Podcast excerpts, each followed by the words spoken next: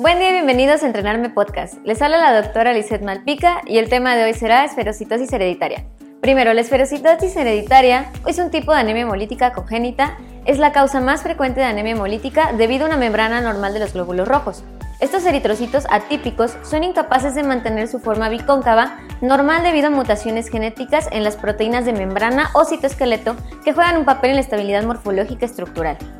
En la etiología, los eritrocitos normales tienen una forma bicóncava y poseen una plasticidad relativamente alta. Una bicapa lipídica forma su membrana con proteínas que se adhieren al citoesqueleto y le confieren una forma bicóncava normal, proporcionando una óptima relación superficie-volumen y una maleabilidad adecuada, manteniendo la integridad estructural y la permeabilidad icónica adecuada. Con esta forma, los eritrocitos normales pueden amortiguar pequeños cambios en la osmolaridad junto con otros cambios en el entorno intravascular.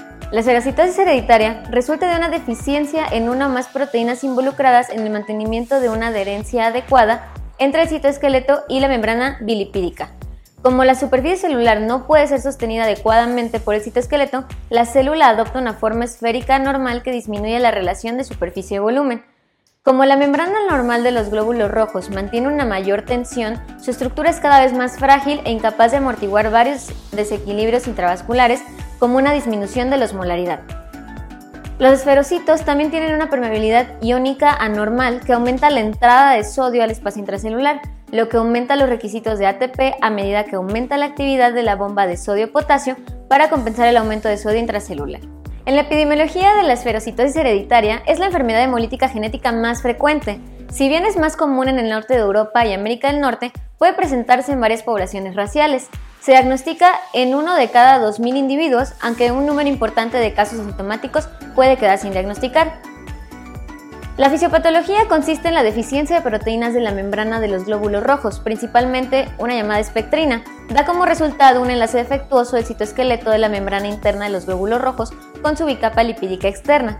Este defecto da como resultado la pérdida de estabilidad y la deformabilidad de la membrana de los glóbulos rojos con pérdida progresiva de la bicapa lipídica de la membrana en la microvasculatura.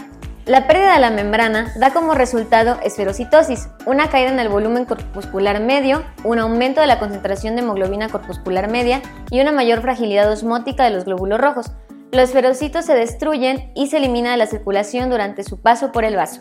La histopatología de la enfermedad en la evaluación microscópica de frotis de sangre, los glóbulos rojos esferocitarios aparecen como células redondas más pequeñas que carecen del área pálida central normal debido a la ausencia de la forma bicóncava normal. Los esferocitos también pueden estar presentes en otros tipos de anemia hemolítica, aunque más comúnmente en la esferocitosis hereditaria. Los cuerpos de Howell-Jolly están frecuentemente presentes en la evaluación microscópica de frotis de sangre, posterior a la esplenectomía.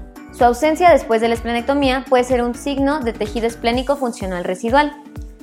En el cuadro clínico, la mayoría de los pacientes con esferocitosis hereditaria tienen antecedentes familiares positivos. Esta enfermedad debe sospecharse en cualquier paciente pediátrico que presente esplenomegalia, hiperbilirrubinemia y anemia.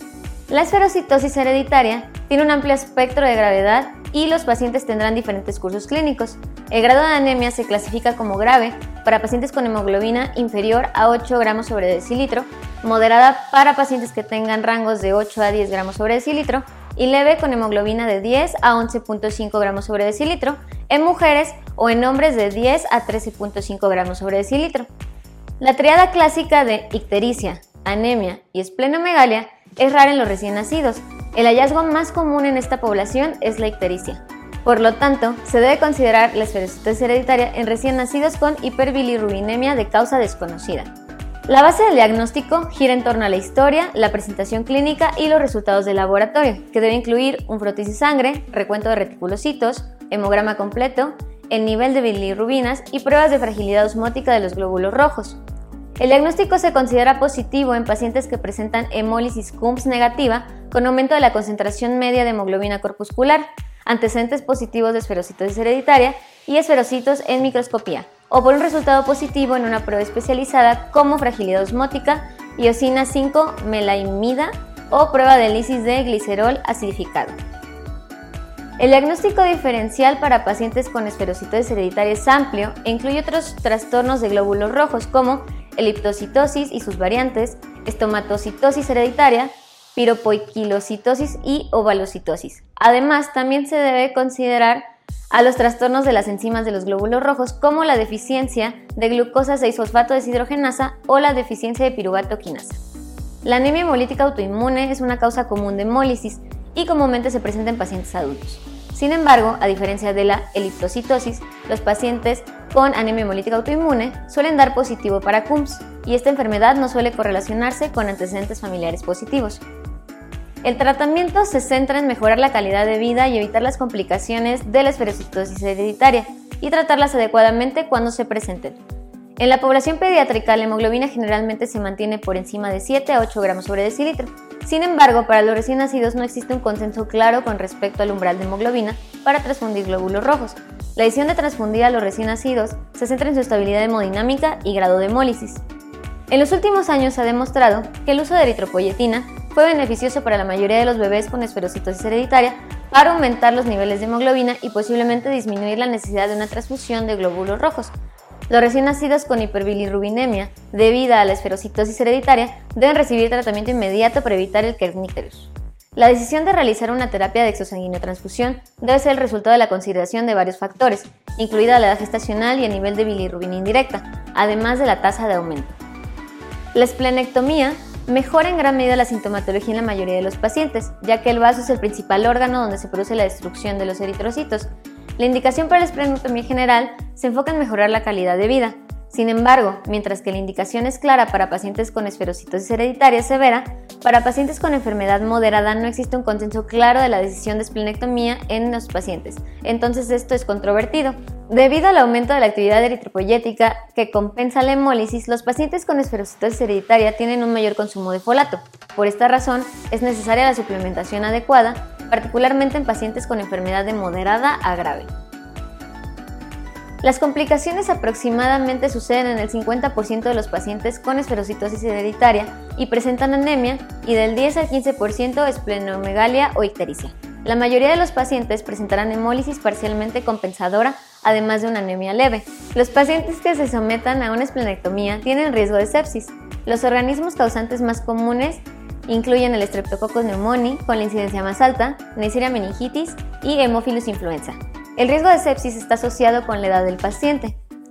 La colelitiasis es una complicación frecuente y suele presentarse en pacientes entre 10 a 30 años de edad, aunque los pacientes jóvenes también lo pueden presentar. Algunos pacientes también pueden presentar crisis hematológicas, que pueden ser hemolíticas, aplásicas o megaloblásticas. La crisis hemolítica es la más común y se presenta con fiebre. Puede desencadenarse por infecciones virales, aunque puede presentarse espontáneamente.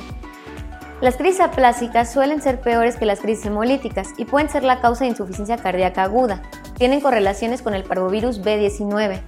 Los niños suelen presentar escalofríos, fiebre, dolor abdominal, mialgias y erupción maculopapular generalizada. El curso clínico de la crisis aplásica suele comenzar con una disminución de la hemoglobina en los reticulocitos, seguida de una reducción de los eritroblastos y la bilirrubina de la médula ósea. Durante la recuperación, los neutrófilos y las plaquetas aumentan primero, luego, posteriormente, por la reticulocitosis, el aumento gradual de los niveles de hemoglobina. Las crisis megaloblásticas son infrecuentes y generalmente causadas por una deficiencia en los niveles de folato. Estas complicaciones son tratables con suplementos adecuados de folato. El pronóstico general para los pacientes con esferocitosis hereditaria se considera bueno, sin embargo siempre dependerá de la gravedad de la enfermedad. Y con esto terminamos el repaso de esferocitosis hereditaria. Se agradece su atención. Les habló la doctora Lizeth Malpica para entrenarme podcast y nos escuchamos en el siguiente tema.